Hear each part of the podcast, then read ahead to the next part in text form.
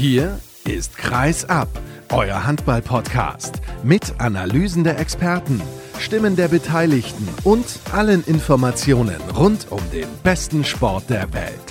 Mit eurem Gastgeber Sascha Staat.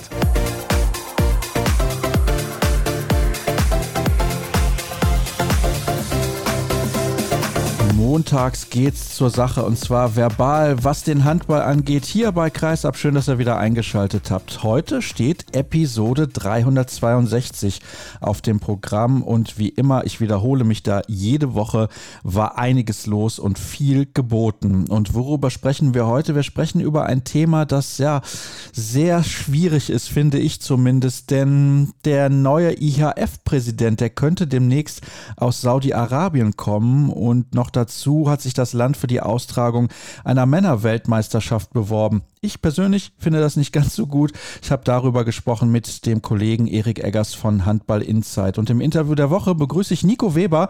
Er war viele, viele Jahre unterwegs in der Handball-Bundesliga, unter anderem bei der HSG Wetzlar, hat dann noch beim TV Hüttenberg seine Karriere ein klein wenig ausklingen lassen. Ich habe mit ihm unter anderem gesprochen über seinen ehemaligen Weggefährten Andy Wolf. Auch mit Benjamin Buric hat er zusammengespielt. Das war äußerst interessant, was er da zu erzählen hatte. Wir haben vor einigen Wochen miteinander gesprochen. Mittlerweile macht er ja Kaffee, also das ist auch sehr, sehr spannend. Da solltet ihr auf jeden Fall reinhören im Interview der Woche. Aber zunächst sage ich Hallo und schönen guten Tag an Caroline Paul vom Tagesspiegel. Grüß dich. Hallo Sascha. Wir sprechen logischerweise über die Füchse Berlin, die ja morgen schon wieder ran müssen in der European League bei den ganzen Terminen. Weißt du aktuell gerade aus dem Kopf, gegen wen die überhaupt spielen? ja, morgen sind sie in Bosnien. Am Freitag sind sie dann in Gummersbach, aber du hast schon recht, es ist nicht ohne gerade. Ja, es ist jede Menge los und wir sprechen über eine Partie, die jetzt schon ein paar Tage alt ist, aber ich finde wichtig, dass wir da noch mal ein bisschen zurückblicken und das Ganze auch einordnen. Es war das Spitzenspiel überhaupt der Liga. Die Füchse hatten die MT Melsungen zu Gast. Ich war vorher nicht sicher, was ich von der Partie zu erwarten hatte. Ich hatte den Eindruck, dass in den letzten zwei, drei Spielen Melsungen nicht mehr ganz so stabil war wie noch zu Beginn der Saison, aber immer noch natürlich richtig stark unterwegs und kam ja dann auch mit dem Schwung eines Heimsieges. Habe jetzt gerade verdrängt gegen gegen wen das war, ich glaube gegen Hannover. Aber Berlin natürlich auch mit den Verletzten dann ein bisschen schwierig. Ja, wie hast du die Partie dann wahrgenommen? Ja, also du hast schon recht, es war ein absolutes Spitzenspiel. Dementsprechend war der Druck auf beiden Seiten, glaube ich, auch ein bisschen da. Man hat das anfangs in den Minuten gemerkt, da war es teilweise etwas wild. Und dann war es auch sehr lange ausgeglichen, bis sich die Füchse dann am Ende doch den entscheidenden Vorteil erspielen konnten. Und da war es dann auch wirklich eine Kraftleistung und eine Mannschaftsleistung. Und es war schon ein starkes Spiel, was einen so mitgenommen hat. Was war in den ersten 30 Minuten genau los? Lass uns mal darauf zunächst eingehen. Ja, also es war anfangs sehr ausgeglichen. Man muss allerdings sagen, dass der Milosavljev im Tor der Berliner ab der ersten Minute da war. Und ich glaube, das war so der Rückhalt, der dann auch so Stück für Stück Ausschlag gegeben hat, dass die Berliner auch offensiv ein bisschen besser ins Spiel kamen. Gleichzeitig sind die Dänen momentan bei Berlin immer stark dabei. Du hast einen Lasse Andersson, der glaube gerade in seiner absoluten Bestform ist. Matthias Gütze müssen wir kaum noch drüber reden, was der gerade aufs Parkett legt, ist wirklich stark. Und Hans Lindberg, bei dem die Zeit irgendwie nicht voranzuschreiten scheint. Und trotzdem hat das Melsungen geschafft mit einer sehr starken Deckung, aber auch mit einem sehr flüssigen und konzentriert vorgetragenen Angriffsspiel da mitzuhalten und sich auch einen Vorteil zu erspielen. In der 18. Minute hat sich dann aber David Mandic verletzt und das hat im Spiel so einen kleinen Knacks gegeben. Und ab da konnten die Berliner dann auch so ein bisschen das Geschehen mehr auf ihre Seite ziehen. Ja, da sprichst du schon einen ganz, ganz wichtigen Punkt in diesem Spiel an, die Verletzung von David Mandic, der ja halt auch auf der Halbposition decken kann. Das bedeutet, ich habe das ja hier im Podcast schon mal angesprochen in dieser Saison, dass Erik Balenciaga auf der Außenposition decken kann. Man spart sich dann auch einen Angriff-Abwehrwechsel und kann trotzdem ins Tempo gehen aus der Defensive heraus. Und ich finde schon, David Mandic, das sollte man nicht unterschätzen, hat in dieser Mannschaft eine absolute Schlüsselposition inne, ist mehr als grundsolide und gibt dem Trainer Roberto Garcia Parondo da natürlich auch eine andere taktische Möglichkeit. Und du hast es gerade ja auch schon gesagt, das hat sich ausgewirkt. Ja, und man darf auch nie vergessen, was das für die Mannschaft bedeutet, wenn sich ein Spieler so schwer verletzt.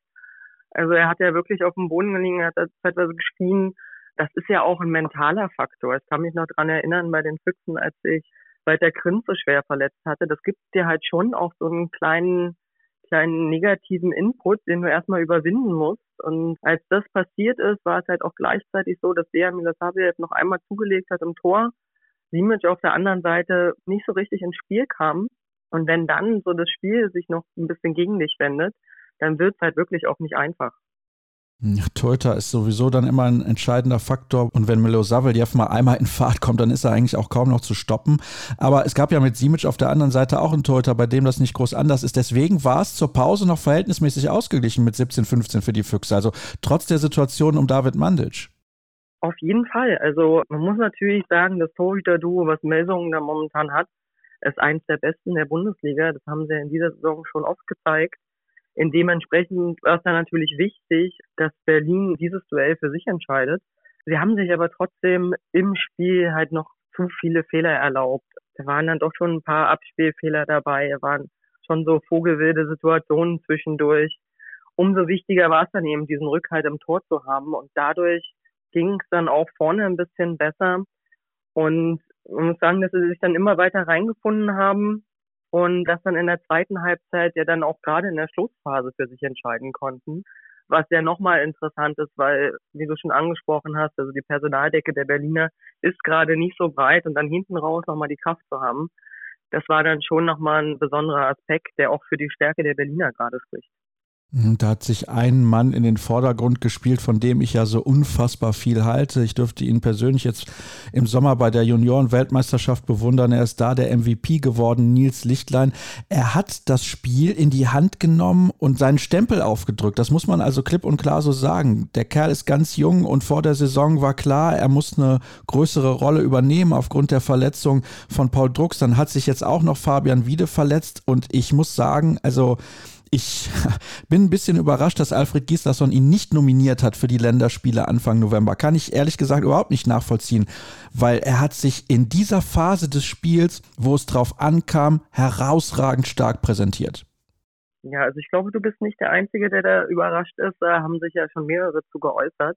Wenn man jetzt dazu noch weiß, dass Nils Lichtlein vor der Partie am Donnerstag auch noch ein paar Tage raus war, weil er entzündete Mandeln hatte, und auch nach dem Spiel kaum mehr Stimme hatte, dann macht das das Ganze noch beeindruckender. Also er hat ja wirklich überhaupt gar keine Angst, da die Verantwortung zu übernehmen. Er sagt doch selber, er empfindet das nicht als Druck und ist dann auch relativ entspannt. Also er, er sagt dann halt einfach, er hat gerade die Freiräume, weil die anderen froh sind, wenn er eben auch mal so ein paar Situationen übernimmt und er nutzt sie gerne. Und kriegt dafür auch das Lob und den Dank seiner Mannschaftskollegen. Und das ist ja auch was Besonderes, wenn dir nach so einem Spiel Matthias Gütze sagt, dass das eine unfassbare Leistung war, die du da aufs Parkett gelegt hast. Was mich dabei so beeindruckt hat, ist auch die Ruhe und auch die Cleverness und natürlich auch die Spielintelligenz, die er in seinem Alter hat. Also du merkst, ich bin absolut begeistert von ihm und er macht auch relativ wenige Fehler. Also es gibt ja dann auch junge Spieler, die gerne mal überdrehen. Ich nenne da jetzt das Beispiel Elias Elefsina Schippergöto, der in Kiel auch starke Leistungen bringt Woche für Woche, aber er hat dann auch immer Phasen drin, wo er total überpaced und den Eindruck habe ich tatsächlich bei Nils Lichtlein nicht. Ja, das stimmt. Er ist da schon sehr bei sich. Er ist in seinen Abschlüssen sehr sicher. Er hat vor allen Dingen eine sehr gute Übersicht. Er kann das Spiel gut lesen. Dementsprechend sind seine Anspiele oft sehr clever. Also wenn man da gesehen hat, da waren Diagonalpässe durch die gesamte Abwehr mit dem Bodenpass. Was er da macht, das hat halt wirklich alles Hand und Fuß und das ist schon offensiv eine sehr starke Sache. Defensiv muss er vielleicht noch ein bisschen zulegen, liegt aber auch ein bisschen an seinem Körper noch. Aber das ist schon ein ganz großes Kino, was er da hinstellt. Und das ist ja jetzt auch nicht Normalsache, dass man da sagt, er spielt jetzt eigentlich komplett auf der Mitte durch, spätestens seit der Verletzung von Fabian wieder. Und er macht das alles und er leistet sich diese Schwächephasen eben nicht so sehr. Und was er andererseits hinkriegt, ist noch torgefährlicher zu werden. Das war ja das, was ihm vielleicht zuletzt noch ein bisschen gefehlt hat. Aber er geht immer mehr jetzt aufs Tor. Er zeigt auch da seine Qualität und wächst halt in dieser Rolle immer mehr auch natürlich dank seiner Nebenmänner, aber das ist schon stark anzusehen, wie das da gerade alles so sich zusammenfindet. Ja, ich finde es auch sehr, sehr bemerkenswert und man merkt auch, er harmoniert unglaublich gut mit den anderen beiden Halben. In dem Fall natürlich Matthias Gissel und Lasse Andersson. Du hast ja eben schon gesagt, Andersson vielleicht in der Form seines Lebens. Ich habe ihn auch selten so stark gesehen. 6,7 Tore im Schnitt bislang in der Saison. Eine Quote von knapp über 61 Prozent. Das ist für ihn, glaube ich, sehr, sehr gut. Matthias Gissel 7,5 Tore im Schnitt, fünf Vorlagen pro Spiel und eine Quote von über 72 Prozent. Das ist natürlich phänomenal. Klar, er geht dann eher über die Durchbrüche, aber trotzdem, das ist einfach überragend, was die beiden spielen. Und ich glaube, das macht Lichtlein auch ein bisschen einfacher. Ja, natürlich. Also wenn du von solchen Spielern lernen kannst, ist es natürlich auch als Nachwuchsspieler das Beste, was dir passieren kann. Die wissen ganz genau, wie sie ihn bringen. Aber er ist auch wirklich aus dieser Phase raus, dass er eingesetzt werden muss, sondern ist jetzt auch an dem Punkt, wo er selber auch andere einsetzen kann. Und das ist schon ein sehr schönes Zwischenspiel. Das funktioniert im Training auch immer besser. Und ich meine, man hat ja auch gesehen, was beim ersten European League Spiel passiert ist, als er kurzfristig nicht konnte. Da hakt das Spiel dann schon ganz schön. Und insofern nimmt er da eine sehr wichtige Rolle ein und das sieht man ja auch an der Gesamtstatistik der Füchse. Das sind nicht nur diese Einzelstatistiken, sondern die gesamte Mannschaft hat in der Bundesliga gerade eine Angriffseffektivität von 79 Prozent das sind Werte, die sind eigentlich kaum zu toppen. Ja, das ist phänomenal. Klar, es sind erst in Anführungsstrichen zehn Spiele absolviert, aber wir gehen sehr, sehr steil auf das erste Saisondrittel oder das Ende des ersten Saisondrittels in der Liga zu. Jetzt hat sich allerdings auch noch Max Dari verletzt, der eine wichtige Rolle einnimmt, weil er eben zusammen mit Masenisch am Kreis ein super Duo bildet. Wie sieht es bei ihm aus? Wie lange wird er noch fehlen? Und wer ersetzt ihn eigentlich in der Zwischenzeit? Weil das wird der ein oder andere gar nicht wissen. Ja, also die Verletzung von Max Dari ist natürlich schon nochmal ein sehr herber Schlag gewesen, gerade weil er in dieser Saison noch mehr Verantwortung in der Defensive übernommen hat. Und ich muss auch sagen, dass die Abwehr dadurch nochmal flexibler geworden ist. Das war ein sehr starkes Zusammenspiel mit Michalo Masenic. Andererseits ist jetzt natürlich mit Marco Koppe ja in der Defensive schon noch jemand da, der das Spiel verstanden hat. Aber er fehlt und er wird auch noch den November großteils fehlen. Also im Superglobe kann man wohl noch nicht mit ihm rechnen. Das ist dann natürlich auch eine Frage, inwiefern er auch dann zu so einem Turnier fit werden sollte, wo so viele Spiele auf so kurzem Zeitraum stattfinden, nach so einer Verletzung. Aber wie gesagt, defensiv wird das jetzt ein bisschen aufgefangen. Michalo Masenic ist natürlich noch mehr unter Druck, muss da noch mehr aufpassen, dass er keine Zeitstrafen bekommt. Und gleichzeitig gibt es einen Jankino Jakobs, der zuletzt schon öfter ausgeholfen hatte, der auch in dieser Saison jetzt so ein fester Bestandteil ist und aus der zweiten Mannschaft aufgerückt ist und der das auch besser und besser macht. Gut, das Niveau von Dari zu erreichen ist natürlich sehr, sehr schwer, aber das darf auch aktuell nicht der Anspruch sein. Ich denke, es wäre auf jeden Fall sinnvoll, wenn Dari nicht beim Superglobe aufläuft, egal ob es noch passen könnte oder eben nicht. Von daher sollte er sich das eigentlich schenken und sich dann darauf konzentrieren, dass er dem Verein in der Bundesliga und in der European League weiterhelfen kann. Wie ordnest du denn diesen Sieg, dieses Resultat jetzt insgesamt ein? Die MT Melsung ist auf den dritten Tabellenplatz zurückgefallen hinter dem SC Magdeburg. Der hat jetzt drei Zähler Rückstand auf die Füchse Berlin. Was bedeutet das? Ja, das ist jetzt natürlich immer viel Vorhersagerei. Das ist ein sehr schönes Bild gerade für die Berliner. Es gibt ja da auch diese nette Statistik, dass es bisher erst neun Mannschaften geschafft haben, die ersten zehn Spiele zu gewinnen. Sechs davon sind danach Meister geworden. Das sieht alles gerade sehr, sehr gut aus. Aber es kommt natürlich auch noch eine Menge, wir haben gerade schon gesagt, noch nicht mal das erste Drittel rum. Es ist die Belastung mit dem DHB-Pokal, mit der European League, mit dem Superglobe. Zwischendurch kommt noch so eine kleine Europameisterschaft.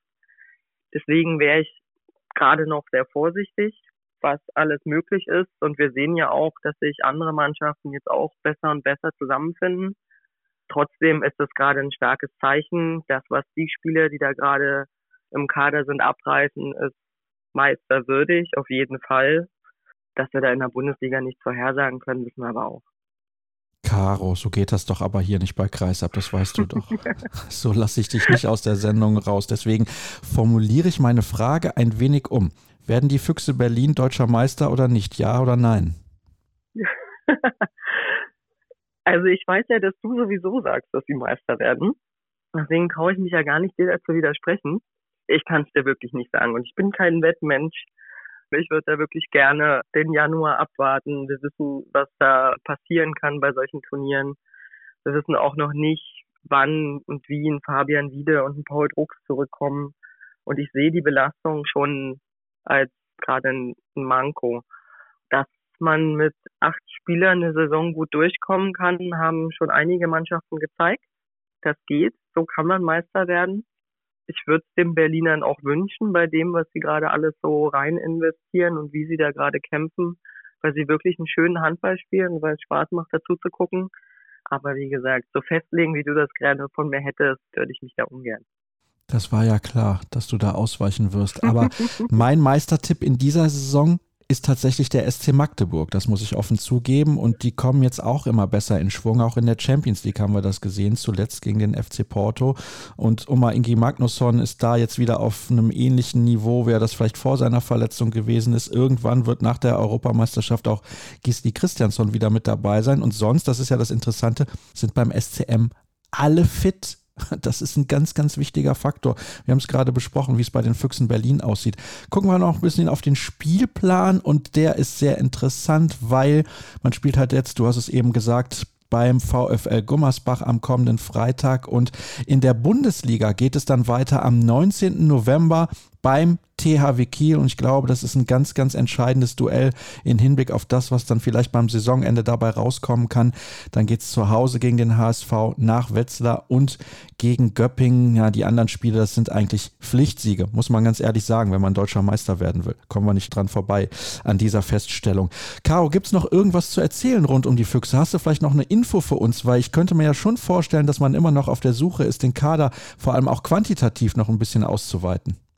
Ja, ich glaube, quantitativ ist das Ziel nicht gegeben. Also wenn es einen Spieler jetzt geben würde, wo sie sagen, der macht sie gerade besser, dann würden sie ihn nehmen, aber einfach nur, um nächsten Körper dazu zu holen, das ist gerade nicht der Anspruch, weil wir sehen ja auch, dadurch, dass der Kader gerade so klein ist, hat wirklich jeder seine Aufgabe, keiner kann sich zurücklehnen und daher müssen immer alle ihre Leistung bringen und machen das gerade auch.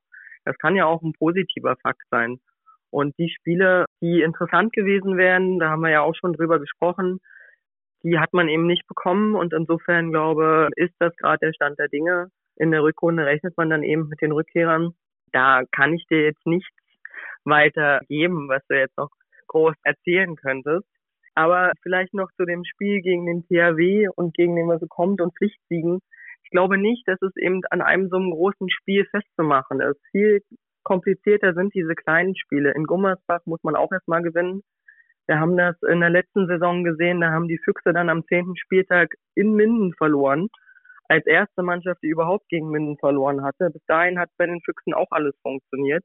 Ich glaube, es sind eher die kleinen Gegner, die den kompletten Fokus abfordern, wo es dann schwierig ist, weil gegen den THW sind alle fokussiert, da wollen alle gewinnen. Und gegen die kleinen Mannschaften müssen die Punkte her. Ja, das ist natürlich richtig. In der Vorsaison haben sie da einige Zähler liegen lassen, insbesondere auswärts. Wer gerne nochmal reinhören möchte, der kann das tun. In das Interview der Woche mit Matthias Gissel ist erst ein paar Ausgaben her und da hat er ja auch betont, wie wichtig das ist, dass man sich auch mental entsprechend darauf einstellt und auch einlässt, dass jedes Auswärtsspiel in der Bundesliga den kompletten Fokus verlangt. Caro, herzlichen Dank für deine Einschätzung. Das soll es gewesen sein mit allem rund um die Füchse Berlin. Erste Pause. Gleich geht es dann um das Thema Saudi-Arabien. Bis sofort.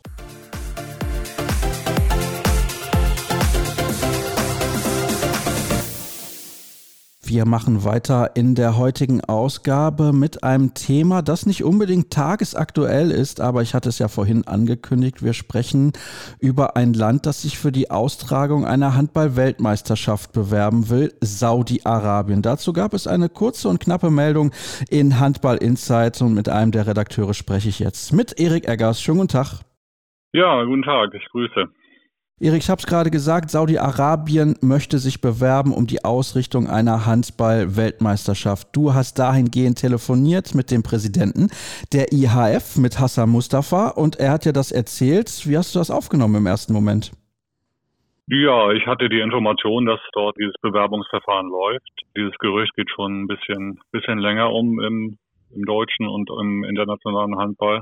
Insofern war ich nicht überrascht, als er mir das bestätigt hat. Also es ging ja darum, dann das sich auch bestätigen zu lassen. Und das hat eben der Präsident gemacht. Und in Wirklichkeit bin ich auch nicht wirklich überrascht, dass die Saudis probieren, jetzt sich die WM zu holen. Das geht ja eigentlich doch einher mit dem großen Projekt der Saudis, die ja auch in vielen anderen Sportarten versuchen, sich über den Sport ein besseres Image zu verschaffen seit vielen Jahren. Gibt es ja viele Beispiele. Jetzt das prominenteste Beispiel ist natürlich der Fußball, wo jetzt eigentlich schon klar ist, dass Saudi-Arabien die Fußball-WM 2034 bekommen wird von der FIFA.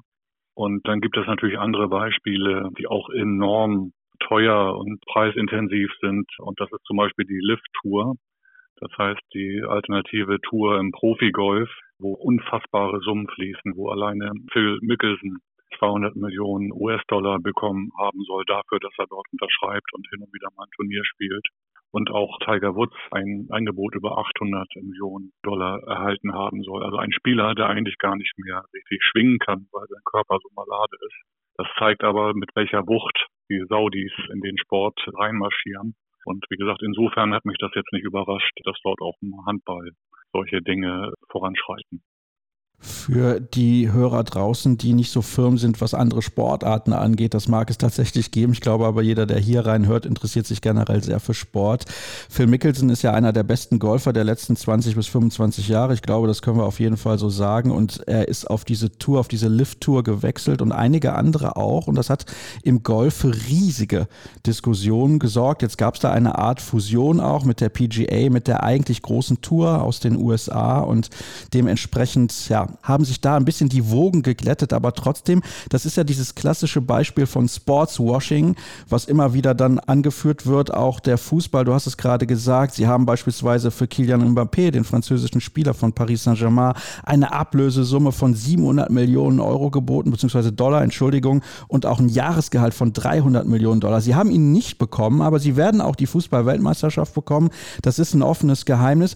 Wie groß schätzt du denn die Chancen ein, dass sie die Handball-Weltmeisterschaft 2031 oder vielleicht sogar die 2029 bekommen werden? Ja, da bin ich ziemlich sicher, dass die Saudis die Weltmeisterschaft bekommen werden. Das ist dann am Ende auch eine Frage des Preises und eine Frage der Bewerbung. Es gibt ja im Moment nicht so viele Bewerbungen für die WM 2029, haben sich ja gerade Dänemark, Norwegen und Island beworben. Und das ist natürlich auch eine sehr, sehr gute Bewerbung. Und spätestens 2031, dann glaube ich, werden die Saudis dann eine Handball-Weltmeisterschaft austragen. Da bin ich eigentlich ziemlich sicher. Also das hat damit zu tun, dass die Machtverhältnisse im IHF-Rat, der ja dafür zuständig ist und das am Ende entscheidet, klar sind. Also in dem Moment, wo Hassan Mustafa diese Bewerbung favorisiert, liegen die Chancen doch bei 95 oder 98 Prozent, dass das auch so umgesetzt wird. Deswegen glaube ich, dass demnächst eine WM in Saudi-Arabien stattfindet. Kommen wir kurz weg von Saudi-Arabien. Diese Bewerbung, diese gemeinsame von Island, Norwegen und Dänemark finde ich eigentlich deswegen relativ charmant. So kann Island mal ein Turnier austragen, weil das könnten sie alleine nicht stemmen. Ich bin kein großer Freund davon, dass Länder das austragen, die keine gemeinsame Grenze haben. Das habe ich hier an dieser Stelle auch schon oft gesagt. Aber was diesen Fall angeht, finde ich das eigentlich gar nicht so schlecht.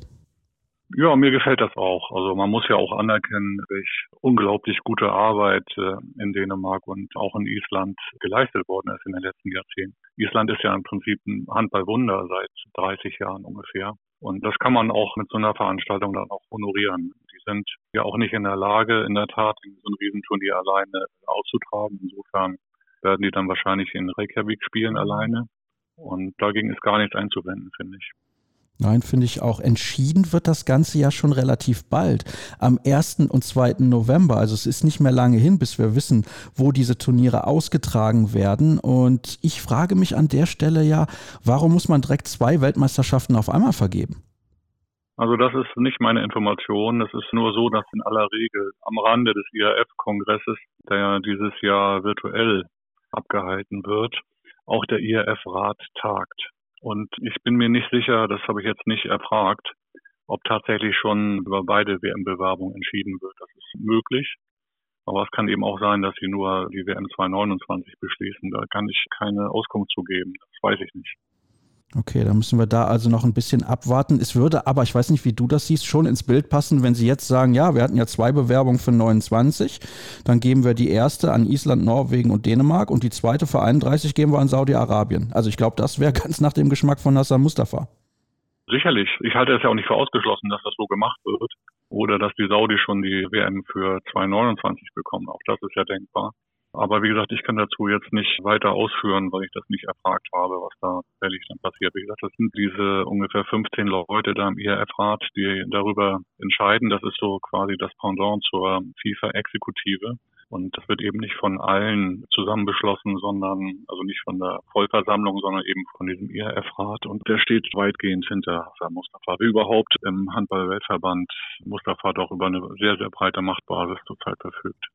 Ja, das ist noch nett ausgedrückt. Ich glaube, er ist da relativ unangefochten, aber es gibt auch Gerüchte, dass er dann 2024 endgültig abtritt, weil er ist ein bisschen in die Jahre gekommen und es geht ihm auch gesundheitlich nicht mehr so gut. Wir erinnern uns alle auch daran, dass er beim einen oder anderen Turnier in den letzten Jahren den Gastgeber verwechselt hat bei der Abschlussrede. Solche Kleinigkeiten, das ist natürlich nicht, ja, nicht das Allerschönste, das dann auch miterleben zu müssen sozusagen.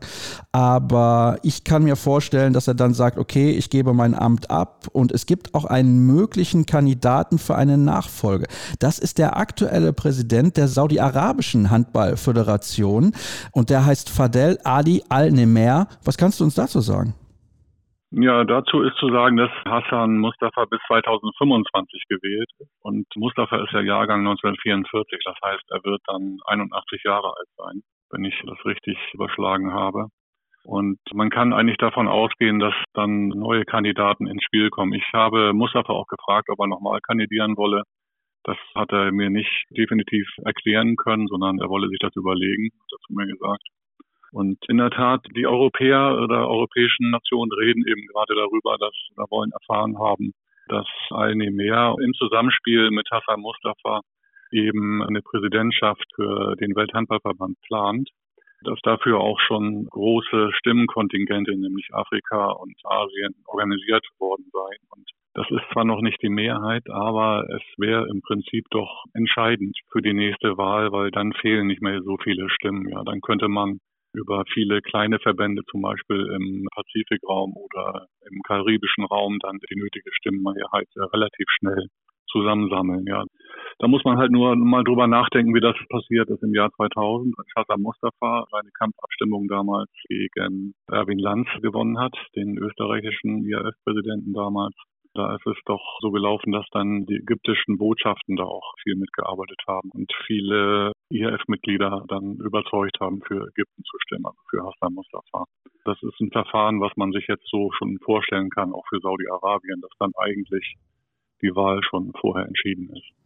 Vielleicht sollten wir auch nochmal dazu erklären, wir haben ja in den vergangenen Tagen kurz telefoniert, als ich dich gefragt habe, sollen wir über das Thema sprechen, hast du Lust darauf? Dann hast du mir die eine oder andere Geschichte erzählt. Es ist ja tatsächlich so, bei der Wahl zum IHF-Präsidenten hat selbst das kleinste Land genauso viele Stimmen wie ein großer Verband.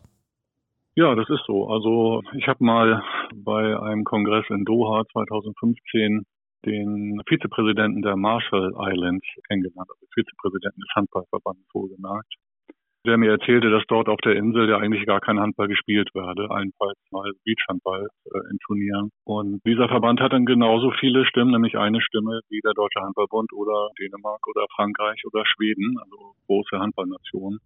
Und so ist das System aufgebaut im Weltsport, eigentlich bei fast allen Weltfachverbänden. Und ich sehe auch nicht, dass das geändert werden wird, jetzt äh, zum Beispiel für die IHF. Das kann ich mir so nicht vorstellen.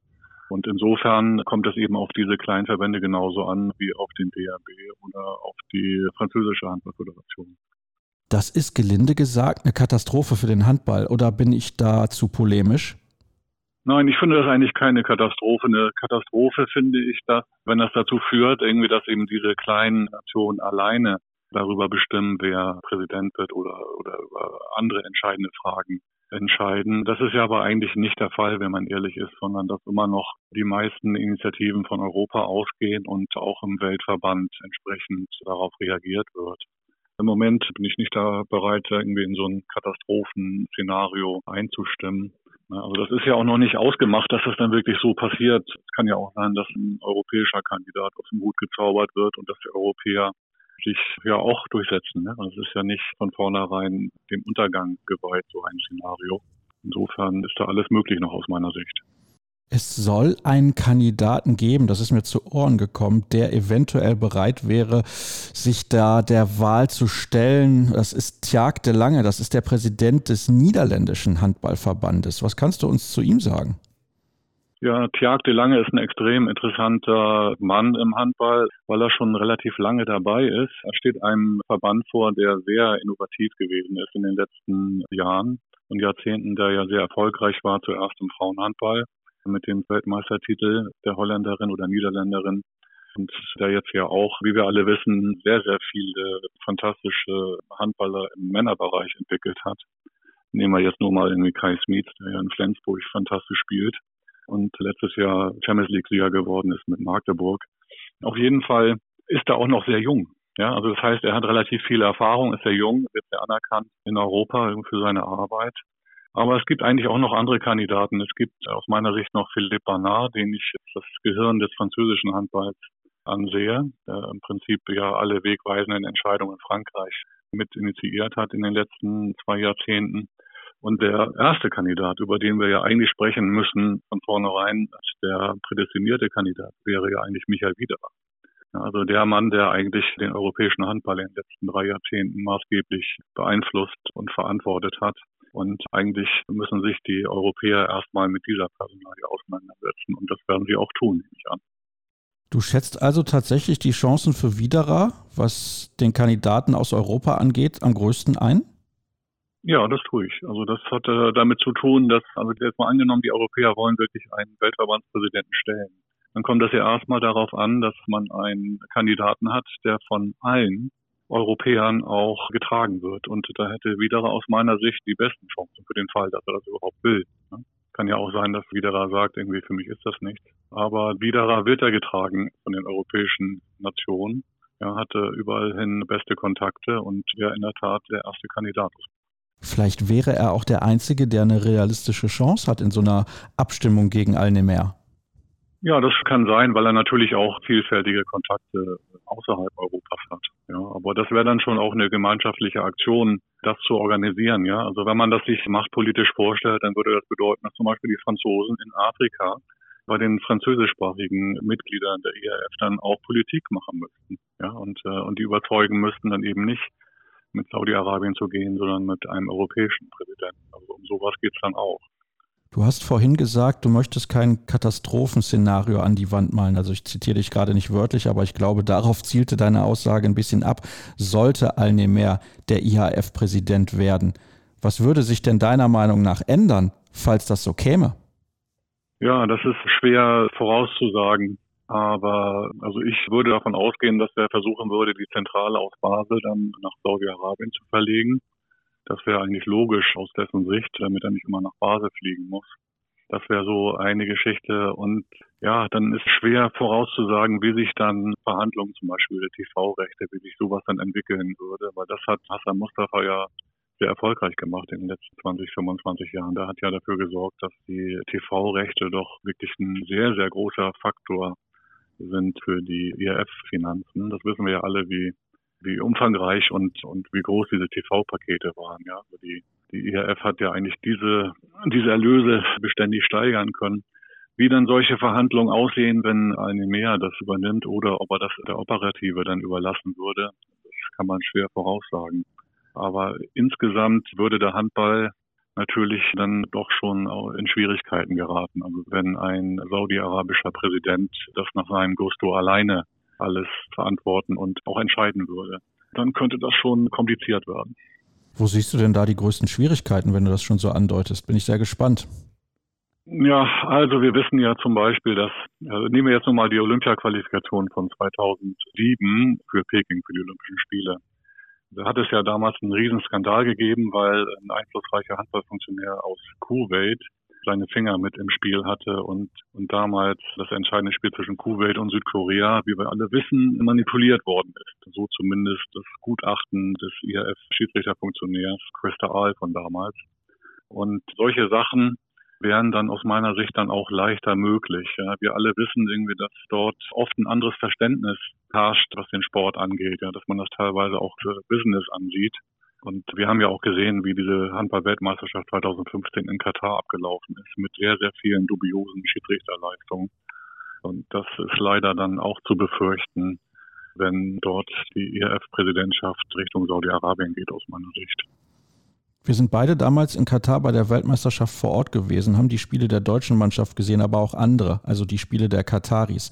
Ich muss ganz ehrlich sagen, das war schon eine absolute Frechheit. Also es war wirklich mehr als eine absolute Frechheit.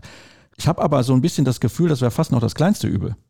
Nö, das ist nicht das kleinste Übel. Da geht es an wirklich an die Essenz des Spiels. Also es gab ja viele solcher Spiele. Also zum Beispiel das Achtelfinale Österreich gegen Katar war eines der skandalösesten Spiele, was ich je gesehen habe, als die Österreicher wirklich schwer verschaukelt worden sind damals. Das Spiel der Deutschen gegen die Kataris war aus meiner Sicht nicht ganz so gravierend, aber auch schwierig. Und dann das Halbfinale Katar gegen Polen, für mich auch ein absolutes Skandalspiel. Und wenn man das Gefühl hat, dass dort das Spiel nicht so ist, wie es sein sollte, nämlich sportlich fair und wirklich mit gleichen Chancen für alle, dann wird die Sportart zugrunde gehen. Dann hat die Sportart keine Chance am Ende. Ja, also ich wollte das auf gar keinen Fall kleinreden. Ich bin natürlich auch dafür, dass alle Spiele fair zugehen. Und das war damals in Katar bei der Weltmeisterschaft 2015 definitiv nicht der Fall. Im Gegenteil, du hast die Partien ja gerade auch angesprochen. Aber wie soll ich es formulieren? Ich glaube, dass es vielleicht noch andere weitreichende Veränderungen dann geben könnte, auf die die Nationen, die wirklich den Handball bestimmen sozusagen auch und die für den Handball ganz, ganz wichtig sind, nämlich die europäischen Nationen, dann so sehr an Einfluss verlieren, dass sie diese Entscheidungen gar nicht mehr beeinflussen können. Ja, ich habe das ja gerade schon mal angedeutet. Also es ist so, dass der Handball ja doch immer noch mehr oder weniger ein europäischer Sport ist. Und der Weltverband ist auch angewiesen auf die Europäer. Dann sind ja auch Szenarien denkbar, wie, keine Ahnung, die Europäer schicken dann ihre Mannschaften nicht mehr zu einer Weltmeisterschaft. Dann ist die Weltmeisterschaft tot. Der Weltverband gerät dann in Turbulenzen. Ja, dann hat er keine TV-Verträge mehr, die er zu Geld machen kann. Also das ist jetzt alles nicht so einfach, wie man sich das vorstellt.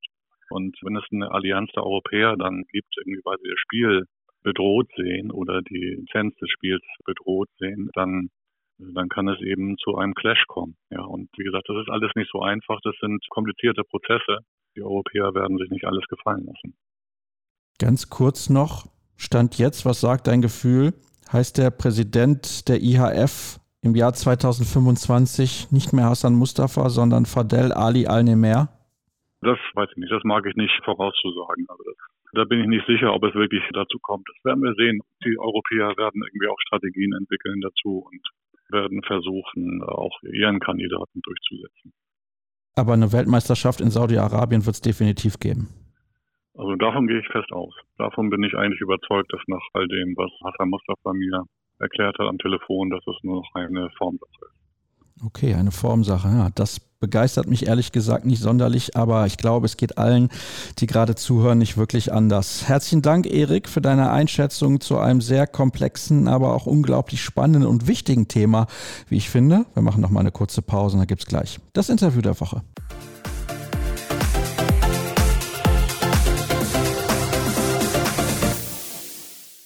Es ist natürlich auch heute mal wieder Interviewzeit und ihr kennt das. Ich verweise zunächst auf unsere sozialen Kanäle bei Facebook, Twitter, Instagram und YouTube. Einfach nach Kreis absuchen.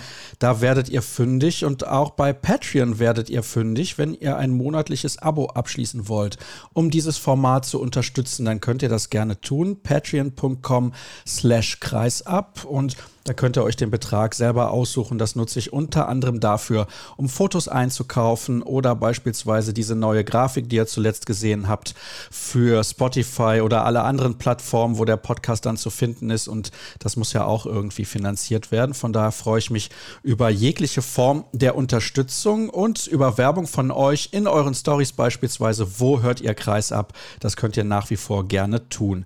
Jetzt freue ich mich auf ein Gespräch mit einem ehemaligen Bundes Bundesliga-Torhüter, der viele, viele Jahre vor allem in Hessen unterwegs war, kurz mal woanders unterwegs gewesen, aber jetzt ist er wieder in seiner Heimat, hat den Job gewechselt, komplett. Darüber spreche ich heute mit Nico Weber. Hallo Nico. Hallo, einen wunderschönen guten Tag, das kann man ja sagen bei strahlendem Sonnenschein. Ja, ich weiß natürlich jetzt nicht, ob ich erst im Dezember das Interview sende. Ne? auch da hat man ja mitunter mal ein, zwei schöne Tage vielleicht. Ja, das stimmt natürlich. Aber wir zeichnen im Sommer auf und das zur Erklärung. Ich möchte die Zeit ein wenig nutzen im einigermaßen freien Sommer, um ein paar Interviews, die auch zeitlos sind, schon vorab aufzuzeichnen. Und das ist so ein zeitloses Interview. Wir kommen dann nachher zu dem Thema, weshalb ich dich eigentlich eingeladen habe. Aber ich habe dir ja auch schon gesagt, natürlich möchte ich mit dir über das Sportliche sprechen. Und du hast deine Karriere im Sommer 2021 beendet, nach nochmal drei Jahren beim TV Hüttenberg. Du hast viele Jahre auch für die HSG Wetzlar gespielt, mal mit Unterbrechung drei Jahre beim TV Gelnhausen und zwei Jahre auch bei der TSV Hannover Burgdorf. Vermisst du es? Ehrlicherweise nein.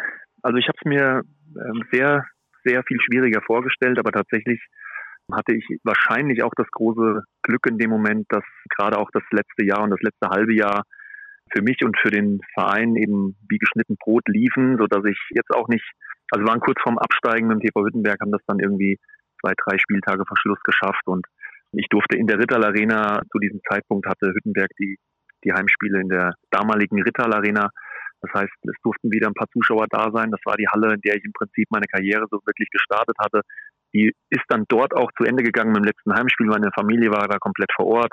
Also es war eine rundum gelungene Geschichte, so dass ich nichts vermisse und nichts nochmal aufarbeiten muss oder nochmal mich irgendeinem Verein anschließen muss, um irgendwelche Geschichten in meinem Kopf zu Ende zu bringen, sondern ich habe diese Sache in diesen 21 Jahren dann für mich perfekt beendet sozusagen und konnte dann von der einen Passion, über die andere reden wir wahrscheinlich noch, in die nächste Passion rüberrutschen und vermisse es, also zumindest diese ersten Jahre jetzt vermisse ich es genau gar nicht. Es ist ja auch nicht so, dass man gar keinen Kontakt mehr hat zu Spielern. Ganz im Gegenteil, man kriegt ja trotzdem immer noch so einiges mit links, rechts. Aber ehrlicherweise diese Hallenatmosphäre, die Kabinengespräche und so weiter, das verändert sich ja im Laufe der Jahre zwangsläufig. Man wird immer älter, die Mitspieler werden immer jünger. Dementsprechend hat alles seine Zeit, aber ich vermisse jetzt tatsächlich gar nichts. Finde ich sehr bemerkenswert, auch in der Deutlichkeit, in der du das sagst. Und da habe ich noch die ein oder andere Frage dazu. Hast du das vor deinem letzten Spiel dann auch so empfunden? Wusstest du, du bist jetzt hier mit der Sache durch sozusagen und das hat sich erledigt und das wird auch gut funktionieren? Ehrlicherweise habe ich mir mit Ende 20 gesagt, dass ich versuche, eine zweite Passion zu finden, während ich noch meiner eigentlichen Passion, dem Sport, fröne sozusagen und ich mir selbst den Wecker gestellt habe auf mit 40 Jahren möchte ich beenden und nicht beenden in erste Liga und dann nochmal drei Jahre zweite Liga und dann nochmal fünf Jahre dritte Liga und dann nochmal zehn Jahre vierte Liga, sondern ich möchte mein Profi-Dasein mit 40 Jahren beenden und danach auch nichts anderes mehr annehmen.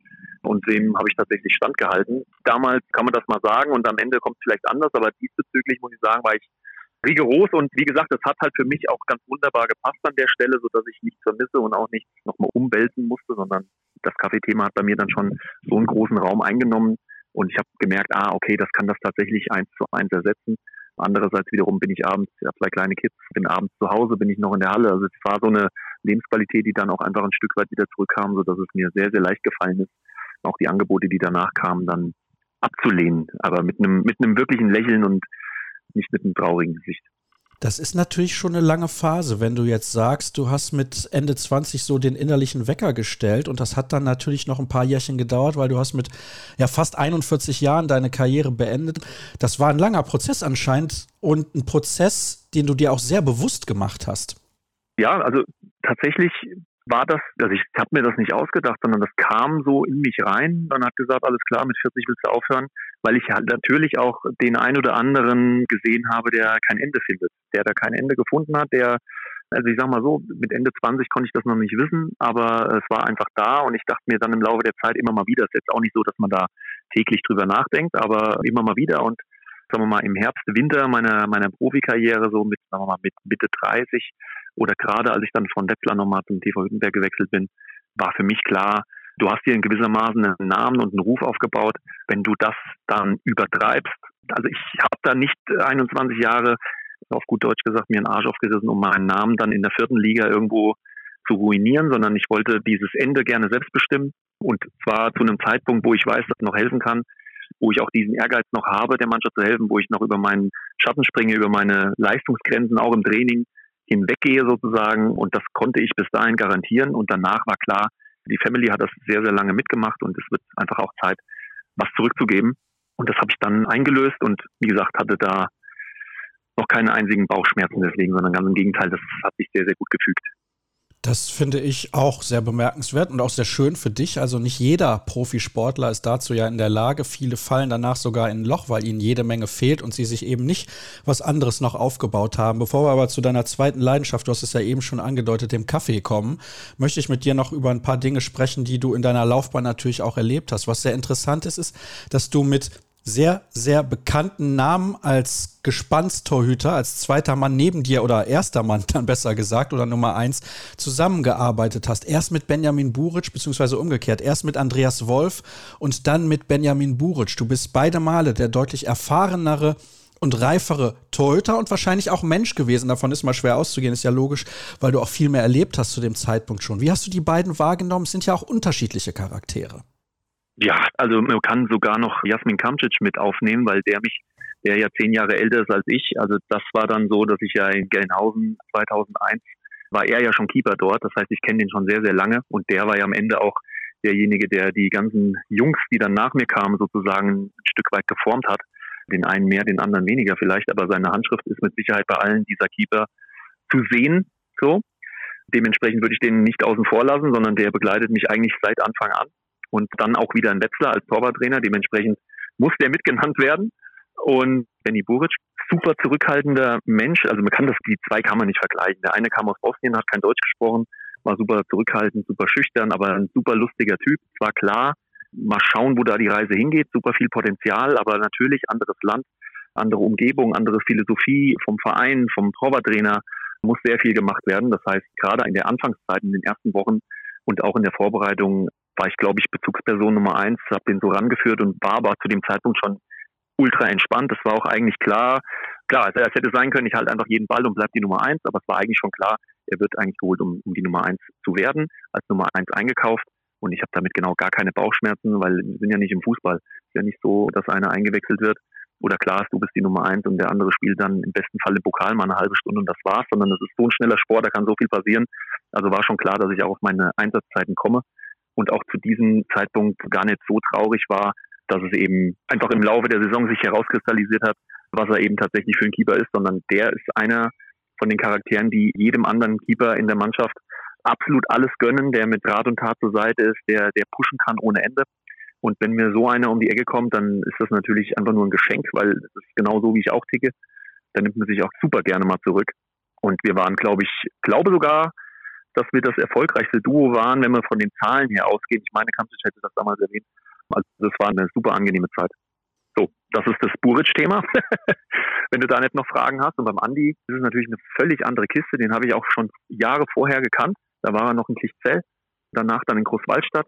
Ganz anderer Typ, also auch ein super lieber Typ, aber der ordnet natürlich absolut alles unter dem Sport. Das heißt, der ist der Erste in der Halle, der Letzte, der rausgeht. Ich kann mich an viele Spiele erinnern, die wir auswärts dann verloren haben, wo, wo man dann so ein bisschen gefrustet in der Kabine saß und vielleicht ein Bierchen getrunken hat und der Andi war draußen hat Sit-Ups gemacht und Liegestütze, um sich aufs nächste Spiel zu fokussieren und wurde dann natürlich auch von dem einen oder anderen belächelt, aber es ist dem absolut egal gewesen und das habe ich immer bewundert, dass er immer wusste, wo seine Reise hingeht. Und ja, man muss einfach sagen, da gab es auch nicht immer nur gute Worte von links und rechts, aber wie gesagt, er hat sich da überhaupt nicht von aus der Spur bringen lassen, sondern für ihn war immer klar, ich muss mehr trainieren, ich muss das, ich muss hier, ich muss schneller, wir müssen mehr, wir müssen hier, wir müssen mehr. Und der hat seine Quote immer auf dem Bierdeckel schon im Kopf ausgerechnet gehabt während dem Spiel. Und wenn es dann die letzten zwei Minuten im Spiel waren und es gab nochmal zwei Tempo-Gegenstöße, dann, obwohl wir mit zehn vielleicht gewonnen haben, dann war er immer so traurig, weil das seine persönliche Quote dann so ein bisschen gedrückt hat. Also ein ganz, ganz anderer Typ, aber nicht weniger herzlich, wenn man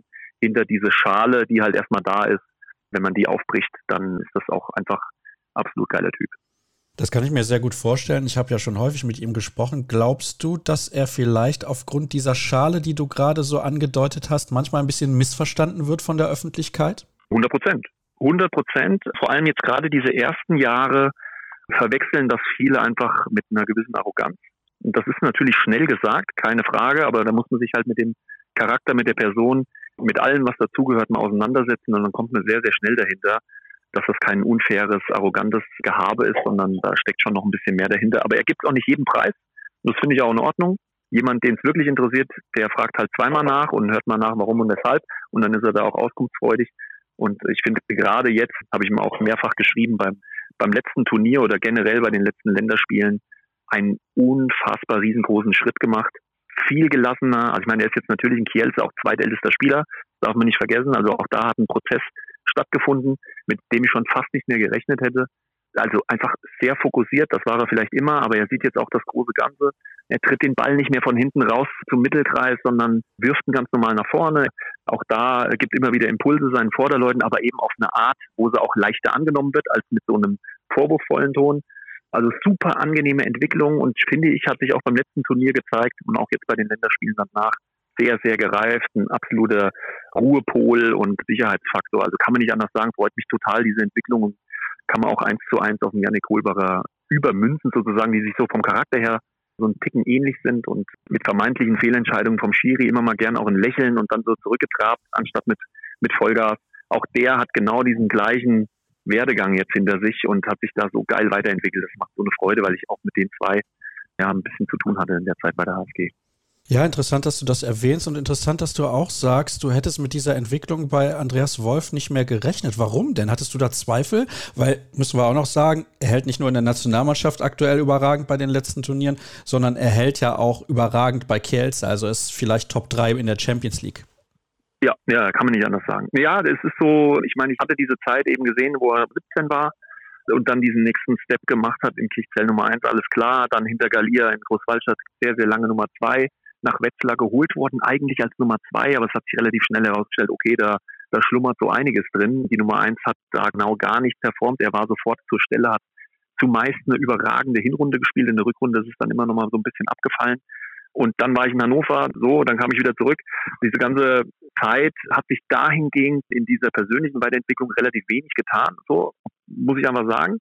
Und dann kam THW Kiel, das war jetzt nicht die geilste Zeit für ihn, würde ich behaupten, sportlich persönlich. Dann kam dieses Angebot von Kielce, dann ist er dahin und was hat Duschebaev gemacht? Das ist einfach nur ein Genie, muss man einfach sagen, weil das ist natürlich eine Truppe gespickt mit absoluten Weltstars verschiedenster Nationen und dann kommt so ein Andy Wolfim, dem links und rechts alles scheißegal ist gefühlt und er sagt, weißt du was, du bist jetzt hier mein Kapitän. So. Das ist natürlich das cleverste gewesen, was man machen konnte. Ich würde behaupten, es gibt nicht viele Trainer, die auf die Idee gekommen wären. Aber der hat ihn zum Kapitän gemacht. Somit bist du verantwortlich und wirst quasi gezwungen, dich da weiterzuentwickeln. Und das hat sich sehr, sehr schnell gezeigt, dass er das sehr gut angenommen hat, verinnerlicht hat und diese Mannschaft getragen hat, ein Stück weit geführt hat. Und auch diese Entwicklung war mit wahrscheinlich auch ein Grundstein für alles, was dann danach kam. Aber das war natürlich eine nicht nur sportlich erfolgreiche Zeit bis auf diese drei Finals jetzt der Champions League, aber auch selbst da in der vermeintlich größten Krise jetzt im Finale gegen Magdeburg auch da hat er Größe gezeigt und hat Interviews gegeben, wie man sich wünschen würde, wie ich mir natürlich bei ihm auch schon vor ein paar Jahren gewünscht hätte. Aber hey, wir sind ja Menschen. Bei dem einen dauert es vielleicht länger, bei dem anderen kommt sowas nie. Und ich bin total froh und happy und glaube, da sind das noch zu vielen großen Taten beflügelt sozusagen. Diese Entwicklung, die macht einfach Freude freue mich sehr über deine offenen und ehrlichen Worte. Ich glaube, das würde an dieser Stelle nicht jeder so klar formulieren. Und wir sollten auch dazu erwähnen, er ist jetzt nicht mehr der Kapitän in Kielce, aber ich glaube, wie du es auch gesagt hast, seine Entwicklung hat das sehr, sehr gut getan. Ich habe noch zwei sportliche Nachfragen, natürlich auch zu Benjamin Buric und zu Jasmin Kamcic. Du hast vorher gesagt, Kamcic war auch schon dein Mitspieler vorher. Was ist er denn für ein Typ Torwarttrainer? Warum ist er ein so überragender, denn jeder verliert über ihn nur die besten Worte, was das angeht. Mm, also ich glaube, das ist halt relativ emotionslos. Ne? Er hat also einen ganz klaren Plan, eine ganz klare Strategie, seine Philosophie von Torwarttechnik und die Umsetzung. Und da ist es eben so, und das konnte man am schönsten sehen beim Till Klimke, also 16 war und dann halt, ich nehme das Wort nicht so gerne im Mund, aber man kann es nicht anders sagen, der, der wurde förmlich eben geknechtet. Aber jetzt, also, ne, also er war morgens irgendwie vor uns schon in der Halle, dann ist er arbeiten gegangen oder beziehungsweise in der Lehre gegangen, kam mittags zurück, hat da nochmal trainiert und abends mit uns trainiert und danach auch nochmal trainiert. Und das über einen sehr langen Zeitraum. Das heißt, da gibt es keine Ausreden links und rechts, da wird trainiert. So, das ist eine Stunde, vielleicht auch eine Stunde 15 mit einer klaren Marschroute. Da steht nichts groß auf dem Zettel. Das hat er alles im Kopf. Das hat er sein ganzes Leben im Prinzip praktiziert. Der hat ein Näschen dafür, bei welchem Keeper lohnt sich das, diesen Aufwand, weil das macht er natürlich auch nicht mit jedem sondern er ist da schon sehr genau und kann das sehr früh erkennen, wo das Sinn macht, diese Energie reinzustecken. Und da muss man einfach sagen, die Quote ist wohl sehr, sehr hoch bei Leuten, wo das gut funktioniert hat.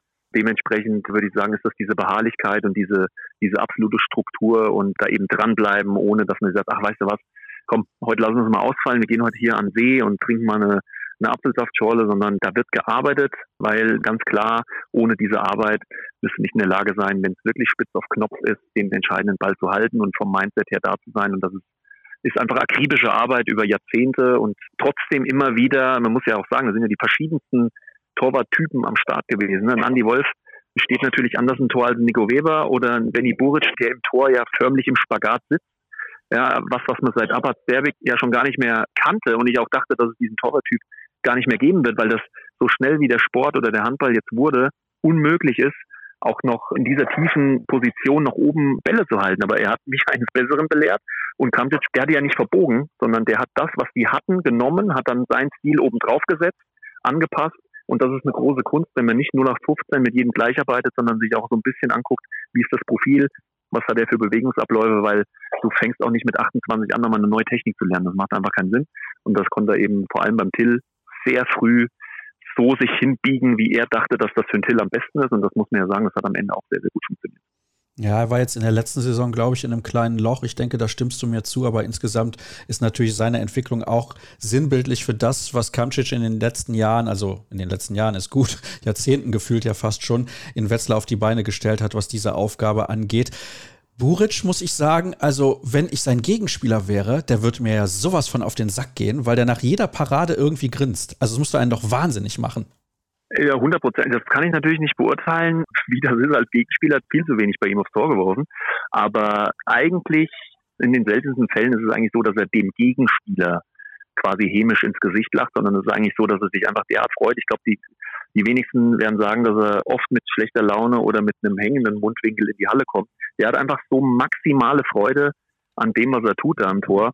Und das geht ja auf die Zuschauer über. Ich glaube, gerade auch die Flensburg-Fans wissen das sehr zu schätzen. Auch bei uns war das schon so, das darf man nicht persönlich nehmen, machen glaube ich auch die wenigsten, wenn man da im Profisport unterwegs ist, dann muss man mit solchen Sachen umgehen. Und selbst wenn es dann mal einen Disput geben sollte, dann ist das ja, wie man weiß, beim Handball vor allem nach dem, nach dem Spiel in den Katakomben sehr schnell geklärt.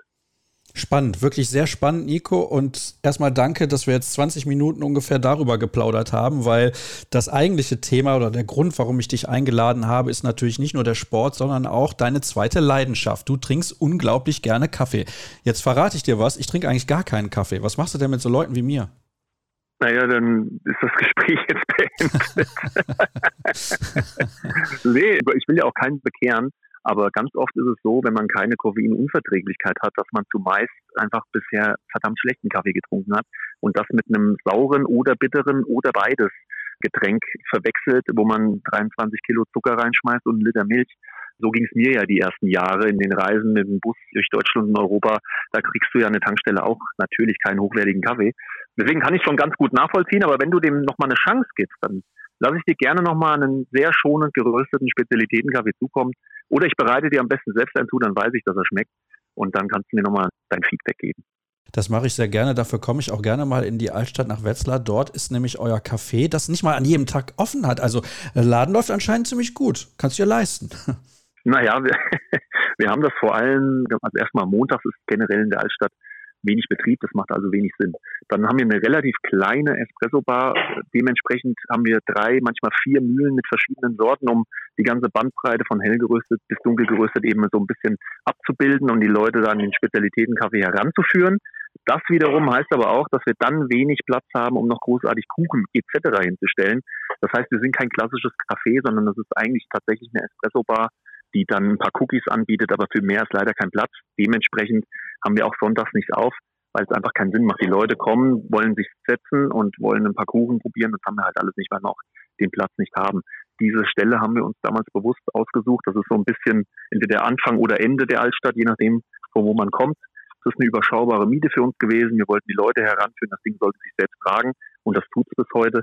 Wir experimentieren immer mal ein bisschen, waren dann in der glücklichen Situation hier draußen noch so eine Außenterrasse mit 50 Quadratmeter bei gutem Wetter anzumieten. Das heißt, die Leute können ja auch draußen sitzen. Hier ist es schön ruhig, wie du ja gerade feststellst. Und das ist wunderbar. Wir sind zum Glück ja ein bisschen breiter aufgestellt. Wir haben einen Online-Shop. Wir sind im Lebensmitteleinzelhandel, Rewe, Edeka, Globus, Kaufland etc. vertreten. Es gibt immer mehr Kooperationen. Wir sind Hotellerie, Gastronomie. Also sind schon breiter aufgestellt. Nur von der Espresso Bar wäre zwar auch nice, aber dann hätten wir eine andere Position in der Altstadt, wo einfach mehr Traffic wäre. Also auf jeden Fall finde ich das sehr, sehr cool, muss ich ganz ehrlich sagen, dass du diesen Sprung so geschafft hast, weil ich habe es ja eben auch erwähnt, es gibt den einen oder anderen Profisportler, der danach komplett in ein Loch fällt oder seine Karriere in die Länge zieht, künstlich teilweise auch, damit er eben dieses Loch nicht hat, was er überwinden muss.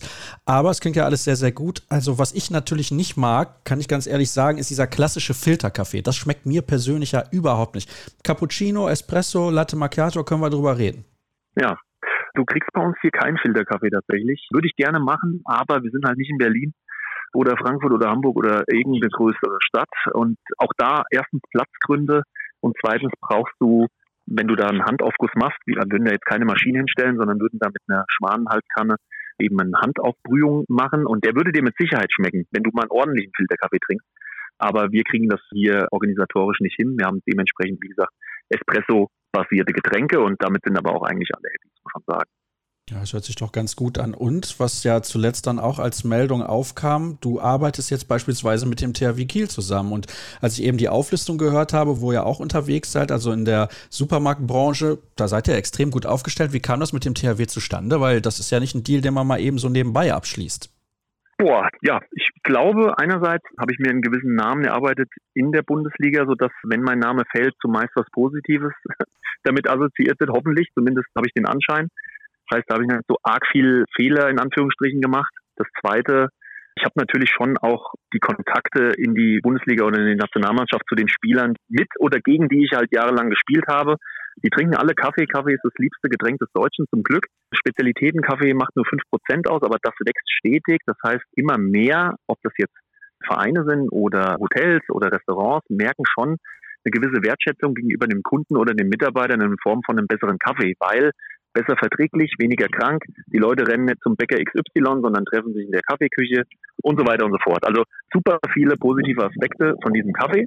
Dann war es so, dass der Olli Roggisch mich angerufen hat. Letztes Jahr im Januar war ich mit der Familie in Urlaub und die waren noch in Hannover und waren auf dem Weg eben zur Weltmeisterschaft und hatten einen Siebträger dabei und hat gemeint, das wäre doch so logisch, würde auf der Hand liegen. Warum sollte man sich von irgendjemandem Kaffee mitnehmen, wenn denn dann ich selbst röste und eben genau das richtige säurearme Produkt für die Nationalmannschaft hätte. Und dann habe ich denen das geschickt, 20 Kilo.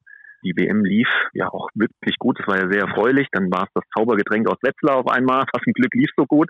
Und das Marketing von der Nationalmannschaft ist eben auch das Marketing vom THW Kiel. Die haben das dann einfach mitgekriegt, weil eben auch der HR hier war und ein paar Stories gemacht hat und so weiter war also ein super angenehmer Kontakt. Und dann hat der THW Kiel einen neuen Kaffeepartner gesucht. Diese Marketingfirma, denen war das noch im Kopf, dass ich da was gemacht hatte. Haben wir mir angefragt, ob ich mir das generell vorstellen kann. Und was soll ich sagen? Also mit Nationalmannschaft und mit dem THW Kiel, mit dem deutschen Handball zusammenarbeiten zu dürfen, ist ja einfach das Größte, was ich mir persönlich vorstellen kann in Sachen Handball. Und dementsprechend war ich natürlich Feuer und Flamme. Wir haben, ich glaube, ein Call gehabt mit drei, vier Leuten, wir waren uns einfach sympathisch und war klar, dass wir das abdecken können und dass ich noch einen eigenen Kaffee für den THW Kiel machen kann mit einem eigenen Etikett.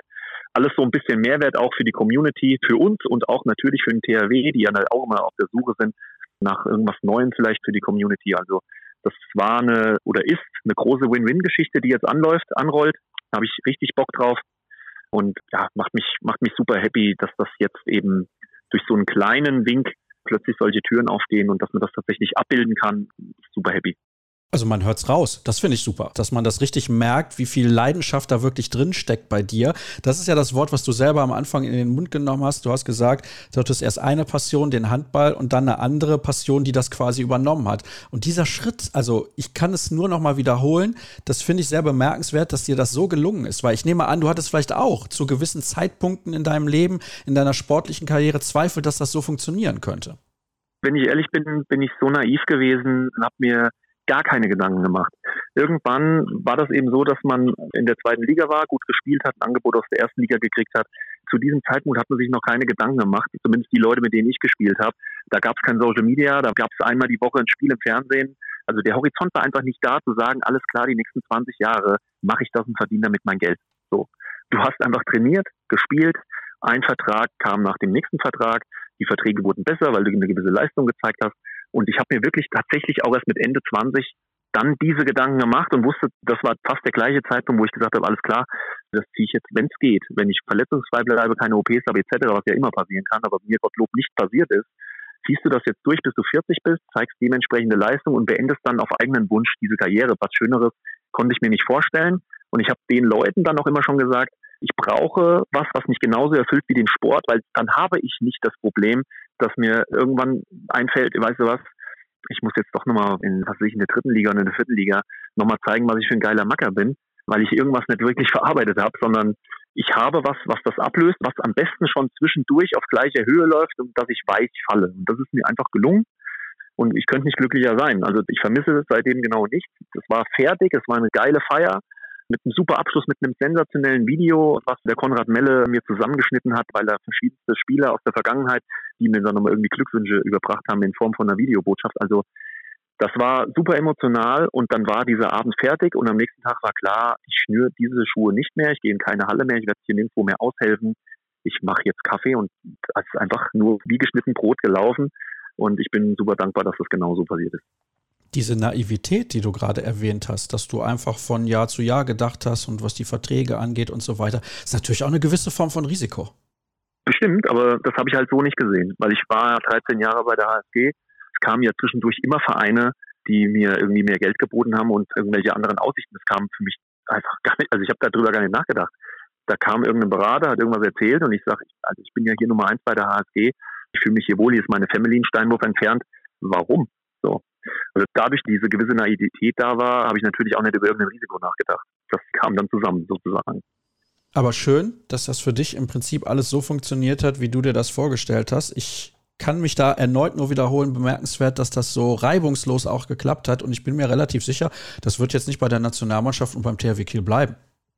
Ja, ne, auch da Step by Step. Wir haben jetzt hier kein Team von 15 Leuten, die sich nur um diese Sachen kümmern. Ich muss tatsächlich schauen, wo meine Energie reingeht. Ja, wenn das diese Kooperationen sind und dann sind das die, dann bleiben aber die Märkte liegen sozusagen. Aber ich muss halt einfach sehen, was ist das, was jetzt die Firma nach vorne bringt und was kann ich noch am besten ausspielen. Und das ist ja nun mal die Sportkarte.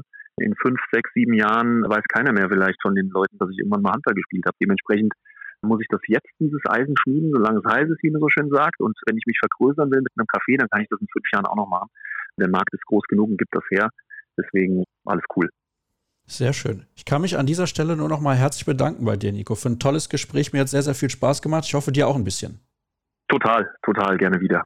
Ja, dann machen wir das doch irgendwann mal und dann gucken wir mal, welche Themen wir dann besprechen können. Und damit sind wir auch durch für die heutige Ausgabe. Das war's mit Kreisab. Denkt dran, uns bei den sozialen Kanälen zu folgen. Auf Facebook, Twitter, Instagram und YouTube.